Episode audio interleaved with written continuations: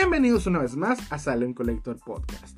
Yo soy Salem y espero que lo estén pasando muy bien en este hermoso viernes porque como cada semana toca podcast. Y el tema de hoy es acerca de los programas de History y su impacto en el coleccionismo. Pero antes de comenzar quiero pedirte que si no, estás, suscrito al canal Salem Collector, por favor te suscribas, eso nos ayudaría bastante. En YouTube recuerda Salem Collector y si te gustan mucho estos podcasts, estoy subiendo primeramente a Spotify y me puedes encontrar como Salem Collector en Spotify. Recuerda Salem Collector en Spotify, en YouTube, en Facebook, en donde guste. En fin. Para iniciar este tema, que es un tema que he intentado hacer en varias ocasiones, por diversas razones no lo puedo terminar ya sea técnicas o porque, no sé, me, distraje eh, grabando el podcast. Pero he decidido hacer este tema porque como ustedes, yo soy muy fanático de los programas de History Channel. Obviamente estamos hablando del precio de la historia, cazadores de tesoros, estos programas que tratan de compra y venta de coleccionables y que en su mayoría están enfocados a coleccionables de historia americana. Pero como sabemos, llegan a haber escenas sobre eh, lo que nos básicamente nos compete, que es el coleccionismo de figuras de acción o de juguetes antiguos. En fin, se me hizo muy padre estos programas, me han gustado mucho con el tiempo. Llevo conociéndolos prácticamente desde mi adolescencia, cuando ya History se hizo eh, más conocido. Y me ha gustado mucho, obviamente, todo este rollo. Y curiosamente fue como, por así decirlo, el parteaguas antes de volverme coleccionista. Es decir, esos programas ya me gustaban desde antes de ser coleccionista. Este, ya, ya los disfrutaba, ya los, eh, eh, obviamente me los chutaba todos en un, eh, que, cuando podía. En aquel tiempo obviamente no era tan fácil conseguirlos en streaming, por lo que pues había, había que apagar el cable, tener el canal y pues yo ese canal literalmente lo veía todo el día. Y me ha tocado ver mucho, más que nada últimamente, opiniones acerca de diversos coleccionistas que están en contra de idealizar estos programas. Es decir, que opinan que si tú te, si tú te sientes eh, Rick Harrison en el precio de historia o no sé, Mike Wolf en Cazador de Tesoros y estás adquiriendo piezas de colección, pues vas a creerte que el coleccionismo es así. Entonces estas personas están en contra de ellos. Su argumento, el más común, es no creerse estos programas porque obviamente pues ganan en dólares, son, son este, eh, mercados diferentes, etcétera. Y pues crean la idea de que si tú los consumes eh, vas a crear una idea errónea del coleccionismo. Y en este podcast lo que vamos a decir es todo lo contrario. Que de hecho como coleccionista te recomiendo no solamente ver esos programas, sino seguirlos aprender lo que hacen, seguir lo que hacen, ver los consejos que dan, el cómo obtienen las piezas, cómo las evalúan, cómo las comprenden. Eso de veras nos va a ayudar mucho en el coleccionismo y vamos a platicarlo, ¿por qué no? Programa eh, por programa que yo considero, los programas que elegí, que obviamente están acercados a lo que es el coleccionismo y cómo realmente tienen pues sentido este, eh, todos estos programas. Pero bueno, antes de comenzar, hace un tiempo me topé eh, un, video de YouTube de un sujeto que también le trata de coleccionismo, obviamente muy poco conocido, pero que hizo un video que se puede considerar no viral, pero con bastantes vistas, que pues cayó a mi inicio en, YouTube por cuestiones de que estaba buscando acerca de la polémica de Matt Hunter y pues entender qué sucedió a fondo. Cuando encuentra este sujeto, primero la crítica obviamente inicia a Matt Hunter como pues cualquier este, persona que hace YouTube más que nada cercano al coleccionismo. Y a medio video empieza a hablar acerca de los programas de History. Sus argumentos eran obviamente los mismos. Los programas de History eran una idea, eh, son falsos, es algo que solamente pasa allá, están, traen un guion, las piezas ya están preparadas, bla, bla, bla, bla, bla. Y obviamente sí, pero el, el, argumento que creo que hay que debatir es el que dice que pues no te creas George Harrison, no te creas este Rick Harrison. No creas que va a pasar eso, este, son cosas que suceden, el coleccionismo no es así, no se crean gurús. Y bueno, este pensamiento negativo me ha tocado ver en infinitas, bueno, no más bien, en, bastantes personas dentro del coleccionismo, en videos, en posts en Facebook, en cualquier este ámbito coleccionista me ha tocado ver cómo hay personas que tratan como de bajarte la ilusión, las ganas, la emoción del coleccionismo con tal de que no creen, vamos a decir, un mercado competitivo. O sea, lo que ellos no quieren es que metan más personas en esto a vender, que se creen más revendedores, más este, compradores, más cazadores, ¿verdad? Personas que estén nomás comprando para vender, ya sean chacharas en lugares, en Facebook, en donde sea, y que sea un poquito más sencillo coleccionar. Obviamente no te lo van a decir con estas este, palabras. No van a decirte, oye, pues no te creas de coleccionismo. No, no, no te creas de, ser un buen coleccionista porque pues eso nos va a afectar la venta. No te lo van a decir así. Te van a crear argumentos de los cuales porque lo que yo estoy diciendo es verdad, pero a fin de cuentas es lo que buscan. Buscan la idea de crear un coleccionismo más sencillo al punto de ser casi burdo. Y yo por el contrario quiero recomendarles que los vean, que esos programas son muy buenos. Cada uno de ellos me ha aportado conocimientos muy interesantes durante toda eh, eh, mi etapa desde que empecé a coleccionar hasta ahorita y han funcionado, he tenido muy buenas experiencias, he vivido como en estos programas, obviamente, y hemos he disfrutado mucho y creo, quiero que ustedes sientan esa emoción. Si lo han hecho igual que yo, si han disfrutado, comenten en los comentarios pónganme, mira, sí salen. De hecho, a mí me pasó una situación así, como en este programa, en este episodio del precio de historia, en este episodio de Amos del Trueque, de Cazadores, etc.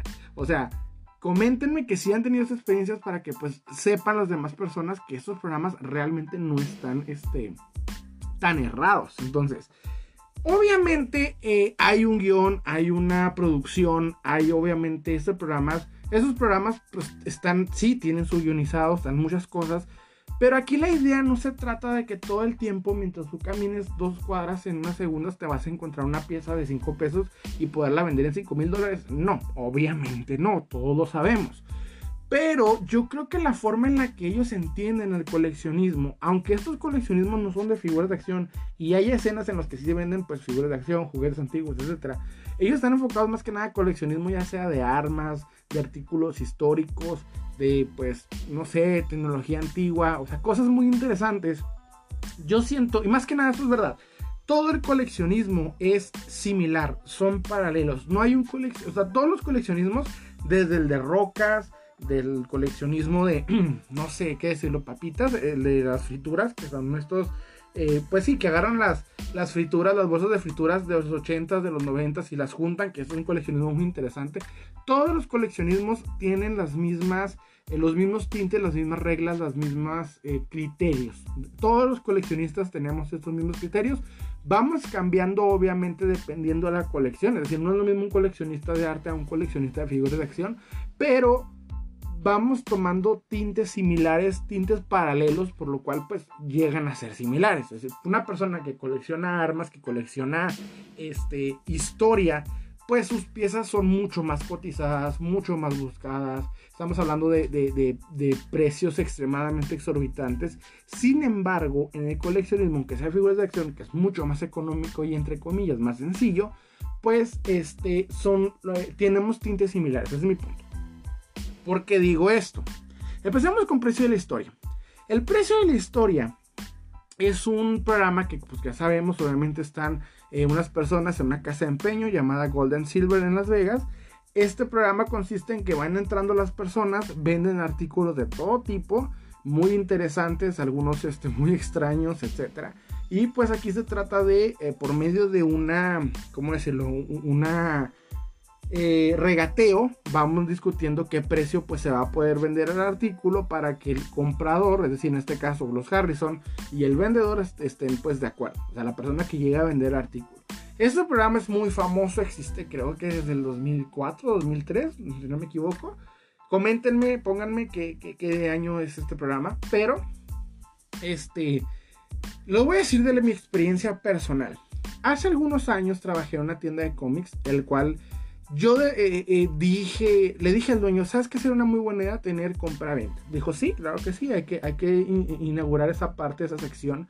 Entonces llegaba la gente y me vendía cómics, figuras. Les platiqué cómo estuvo más o menos en e, e, el asunto en el podcast de por qué dejé de coleccionar cómics, donde les platiqué la anécdota acerca de la persona que me vende una cantidad sin fin de cómics.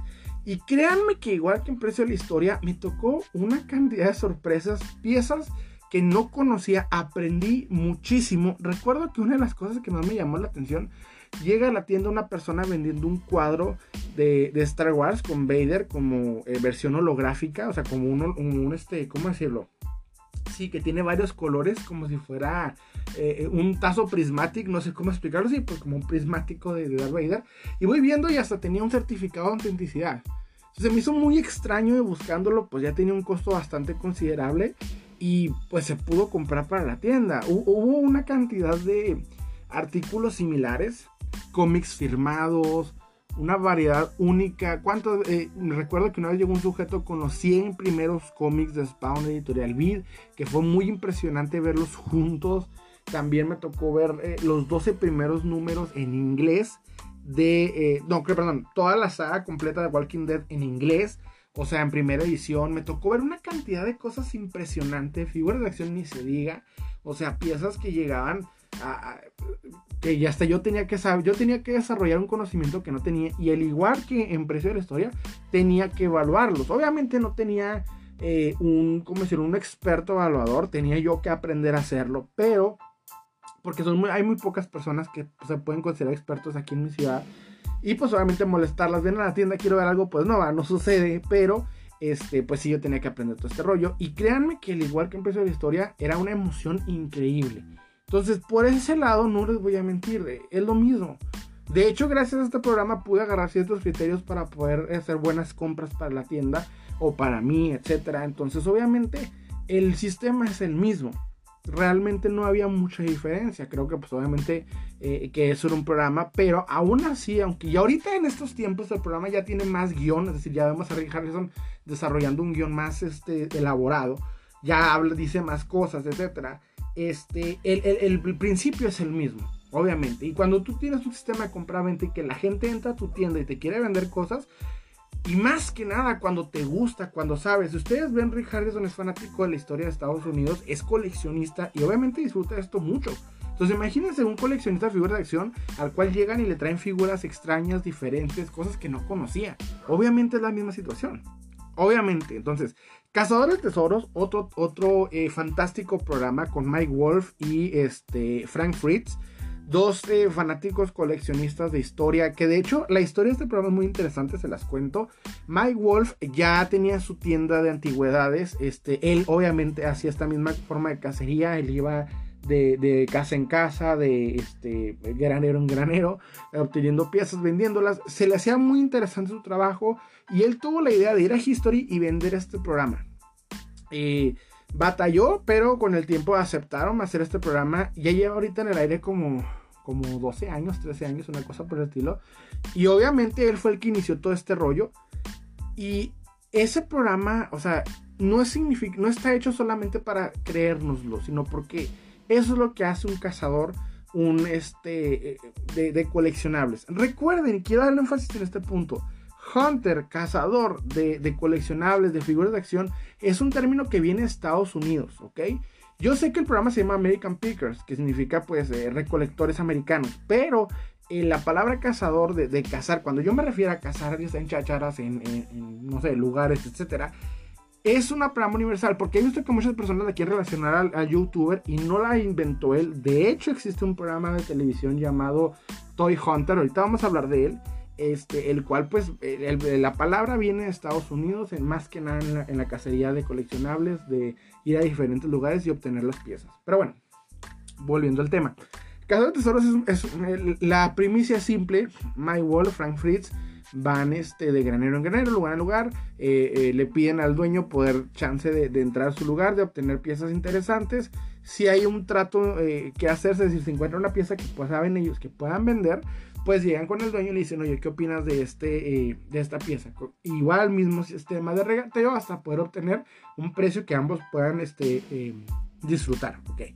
Entonces, este sistema no es falso, es realista como coleccionistas no podemos solamente estar pegados a, Amazon, a Walmart, eh, eh, la página de internet, a Mercado Libre, a eBay. O sea, tenemos que ir hacia la materia, tenemos que ir hacia la segunda, las chacharas, a los lugares interesantes, diferentes a las tiendas.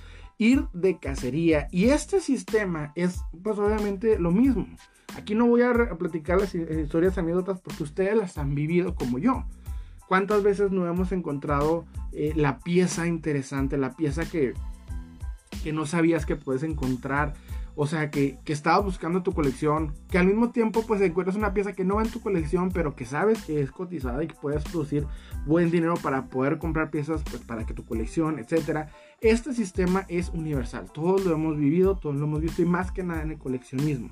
Entonces yo tengo la suerte de vivir a un lado de, de unas este, segundas, de hecho, bueno, segundas para los que no saben qué es esto, es chácharas, es eh, tianguis, porque aquí en mi, en mi ciudad se dice segundas.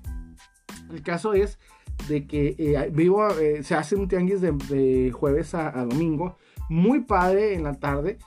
Y me ha tocado, o sea, me he encontrado cada cosa súper interesante, sin mencionar, como les dije ahorita, que yendo a buscar la, ¿cómo decirlo? Yendo a buscar, pues sí, eh, la pieza interesante, las buenas piezas para mi coleccionismo, para mi tienda, para vender, me he encontrado con una variedad. Una vez hasta me chocaron. De hecho, un sujeto eh, me, golpeó el carro y obviamente se peló. Pero, o sea, esas aventuras que a veces llegan uno a decir, ah, no manches, no, no creí que fuera a pasar esto. Pero igual me encontré piezas muy interesantes para, para mi colección. Entonces, o sea, e, este sistema no podemos tal cual entrar a propiedades privadas como el caso de, de cazadores de tesoros. Porque pues aquí, no, e, e, el, ¿cómo decirlo? El coleccionismo bueno, el acumulamiento, más que nada, si se fijan cuando ellos van, van con personas que son pues acumuladoras, es decir, que tienen una cantidad sin fin de cosas, entonces obviamente no podemos entrar a esos terrenos y, comprarles cosas. Creo que la acumulación no es parte del mexicano. Existen mexicanos acumuladores, todos tenemos un tío, un eh, abuelo, no sé, que tiene una propiedad grande repleta de, pues, de mugrero, de cosas este, oxidadas y antiguas. Pero este, no es muy común eso en México, porque curiosamente no tenemos esa como necesidad de, eh, de, consumismo, como los americanos, obviamente. Entonces, eh, nuestro sistema es muy diferente. Sin embargo, lo que hacemos cuando tenemos una cantidad sin fin de cosas es vender.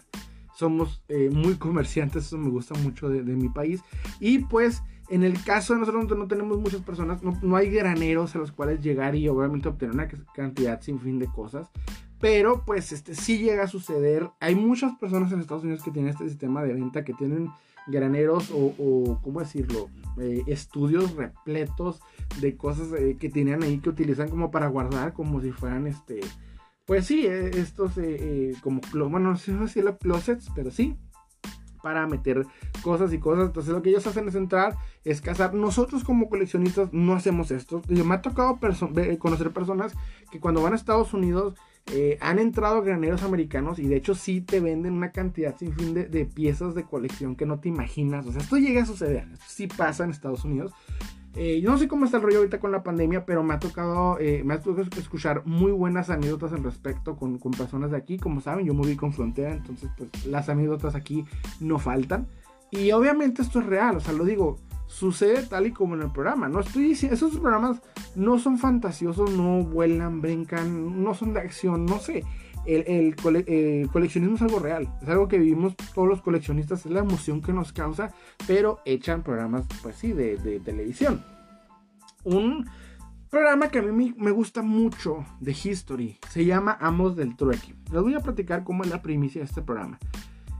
Eh, es en un pueblito, creo, del Mississippi o no sé de dónde, ¿verdad? Es un pueblito del sur de Estados Unidos, el cual tiene un periódico de, ¿cómo decirlo?, de clasificados, como la sección de clasificados de, del periódico de tu ciudad, en donde hay personas que anuncian lo que están vendiendo, comprando, regalando, etc.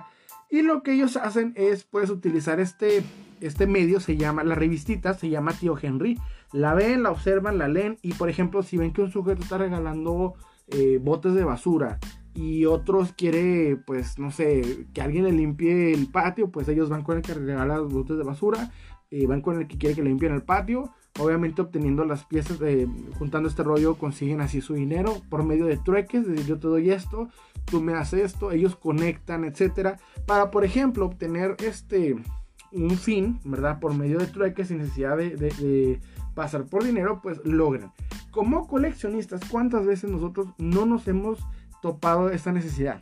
O sea, esta necesidad de decir, bueno, quiero una pieza que un, este, que un conocido mío está anunciando, pues tengo estas piezas en colección que estás buscando. De hecho, eh, hace tiempo me pasó, un amigo mío traía un Gundam que me gustaba mucho. Lo puso a la venta, le digo, oye, ¿qué onda? Este, ¿Qué buscas? No, pues sabes que buscó eh, este Multiverse de McFarlane. No recuerdo si. No me acuerdo qué, qué pieza me pidió. Eh, un Batman, un Flash, una cosa por el estilo. Pues ahí me ven buscando a la Batman, el Flash. No lo encontré, pero encontré una persona que estaba cambiándola por un Spider-Man que yo tenía. Voy, este, le cambio el Spider-Man, no tengo esta. Voy con mi amigo, le doy la pieza y así, o sea, este sistema es real, no está ¿cómo decirlo? Eh, nosotros los coleccionistas lo hemos vivido miles de veces, a veces para obtener la pieza que queremos. Y obviamente me obtuve mi pieza sin necesidad de, obtener un, de gastar un peso. Obviamente todo fue cuestión de encontrar el lugar correcto y éramos dentro de qué es lo que sucede. De hecho, recomiendo ver mucho este programa. Si no tienes cable, no importa. Recuerda que History tiene en YouTube este, un canal y tiene algunos episodios completos. Véanlo, está muy bueno. A mí me gusta mucho y les da buenos tips para poder pues, saber cómo llegar a tu objetivo. Te puede servir. Esto no es tanto de coleccionismo, es más algo de, de aventura, pero se me hace muy interesante y lo recomiendo bastante. Otro, obviamente, ya hace un tiempo se hizo famoso. Muchos coleccionistas de antaño conocen este programa. Lo acabo de mencionar ahorita. Toy Hunter, ¿ok? Este programa no es de History. Lo, decidí meter al podcast porque es un programa encantador. Si no lo han visto, de veras se los recomiendo totalmente. Los episodios están por ahí perdidos en YouTube. Búsquenlo. Toy Hunter. Obviamente está en inglés. Eh, pero créanme que no necesitan el idioma. Si a ustedes les gusta esto, van a entender todo lo que está sucediendo en el programa. Es una, eh, eh, ¿cómo decirlo? Es un sueño hecho programa para nosotros los coleccionistas de figuras de acción, de juguetes, de todo. ¿Por qué? la premisa del programa es básicamente la de cazadores de tesoros. perdón, de cazadores de tesoros. Solo que este personaje, no recuerdo el nombre, es un, es un sujeto obviamente americano va con varios lugares, a varios, este, varios coleccionistas que tienen piezas antiguas, las compra y obviamente las revende. Mismo sistema que en Cazador de Tesoros, pero obviamente con este coleccionista y un conocido que llega a poner ahí en el, en el, en el programa. He visto una cantidad de episodios tan hermosos, el de Jurassic Park, en donde van con un, este, con un ex empleado de Kenner, obtienen piezas prototipo únicas de Jurassic Park y van con un coleccionista, va con el coleccionista de Jurassic Park, pues las vende, obviamente cantidades impresionantes, ¿verdad? Este, pero como coleccionistas sabemos lo que son estas cosas, disfrutamos esto. Este programa, no voy a decirles que, llega a pasar en la vida real, porque pues, como coleccionista de figuras ve, eh, de figuras de acción, ve tu colección y dime que esto no sucede en la vida real. Porque es lo que estamos viviendo. Yo sé que no vamos a manejar prototipos, no vamos a manejar piezas de miles de dólares, pero ese encanto, esa emoción que te hace ver, eh, ver al coleccionista haciendo esto, o sea, que esta persona es fanática de los juguetes de toda la vida, esto lo vivimos nosotros día con día. Toy Hunter es un programa ya antiguo, ya con el tiempo pues ya no, no volvió a salir, lo cual todos estamos pues muy aguitados, debería de, de volver a salir, en este momento pegaría bastante. Y Desafortunadamente, pues ya, ya, este, creo que fue cancelado ya hace bastantes años. Muchos coleccionistas iniciaron por ver este programa. Ya es, es antiguo en el sentido que yo diría que es como de la, que sea, de la segunda década, de década de los 2000. Pero muy buen programa. Obviamente las piezas que salen ahí son de ensueño. Recuerdo cuando encuentra el USS Flag de un coleccionista en caja y la vende en Comic Con. Eso, señores, es mi sueño hecho realidad. Imagínense, a mí me encanta vender piezas de colección, me encanta vender más que nada figuras de acción. Es, un hobby que amo, que no, no lo puedo agarrar como trabajo porque no lo es, lo adoro hacer. Imagínense poder pagar un lugar en Comic Con y vender esa pieza tan majestuosa. Recuerdo que en este episodio el cosplayer de un cosplayer de, de compra este USS Flag en una cantidad exorbitante, pues que estamos hablando del USS Flag de de G.I. Joe ochentero es el es el cómo decirlo el display más grande que existe de figuras de acción creo que es del tamaño que serían unos 4, 4 metros y medio. Es prácticamente una habitación, parece mesa. si no me crean, vean las imágenes eh, en Google. Es, increíble. USS Flag de G.I. Joe ochentero. Es hermoso Y pues obviamente ver cómo, cómo esta persona lo compra, lo adquiere y lo revenden en la Comic Con, pues es, es, eso es, no solamente ese dinero es, imagínense ganar toda esa cantidad de dinero, pero más que nada valorar de que lo conseguiste haciendo algo que amas, algo que no te imaginas, no te imaginabas que podía suceder. A eso me refiero. Cuando yo les digo a ustedes, estos programas les hacen bien al coleccionismo, nos enseña, aprendemos, nos ilusiona, nos hace ver algo que hacemos todos los días de puro amor, extremadamente interesante. Es decir, nos, lo hace ver de una manera muy interesante. No veo por qué necesidad de, mancharlo, de crear, de que no te lo creas, eso no sucede, eso es mentira, eh, se paguen dólares. Sí, obviamente estamos hablando de piezas de colección extremadamente raras y cotizadas Sí, en algunos casos no van a quedar los precios, son diferentes. Hay guion de por medio, obviamente todos sabemos. No estoy diciendo que se crean, eh, ¿cómo decirlo? Que ya van a raparse la cabeza, ponerse una camisa negra de, Golden Silver y van a empezar a buscar eh, ser expertos. No, pero sí, ¿por qué no disfrutarlos y, sentirlos y, tomarlos como ejemplo? Son coleccionistas vendiendo eh, piezas de colección. La manera en la que evalúan, por ejemplo, en, Precio de Historia o en Cazador de Tesoros, es la misma que utilizamos para evaluar una pieza. Si se fijan, cuando, cuando ustedes escuchan al experto hablando de la pieza, te da este argumentos como, ahorita la demanda anda en esto, no hay muchas personas buscándolo o hay muchas personas buscándolo, agarran el coleccionable, desarrollan qué parte del coleccionable es lo que están buscando los coleccionistas, en qué, qué tan completo está, en qué estado está, cuánto se puede vender, qué, qué buscan los coleccionistas sobre este coleccionable para poder crear un precio. O sea, estos mismos términos son los que nosotros usamos para evaluar una pieza y venderla. Obviamente los que, pues, los, vendedores que nos gusta esto por amor al arte y no para ganar dinero comprando de Walmart y pues simplemente duplicando el valor a Legends. No, estoy hablando los, de los vendedores que compran pieza por pieza interesantes que pues lo hacen por amor al arte, ¿ok? Entonces, eh, estos programas sí tienen, eh, criterios, este, tienen puntos de vista, pues podríamos considerar diferentes a nosotros, el mercado en el que se encuentran, el país en el que se encuentran. Algo que estaba leyendo en un artículo que se me hizo muy interesante es acerca de por qué en Estados Unidos el coleccionismo es algo tan grande que, si se fijan, puede ser hasta un empleo, una forma de vida. Hay personas que compran y venden coleccionables y viven de esto. Y es porque en Estados Unidos tienen una cultura coleccionista muy grande. Tengo entendido porque cuando las familias venían de otras partes del mundo eh, eh, en barco y llegaban a estas nuevas tierras de América, como saben Estados Unidos pues es un conjunto de varios pueblos. Cuando llegaban a este nuevo, eh, ¿cómo decirlo?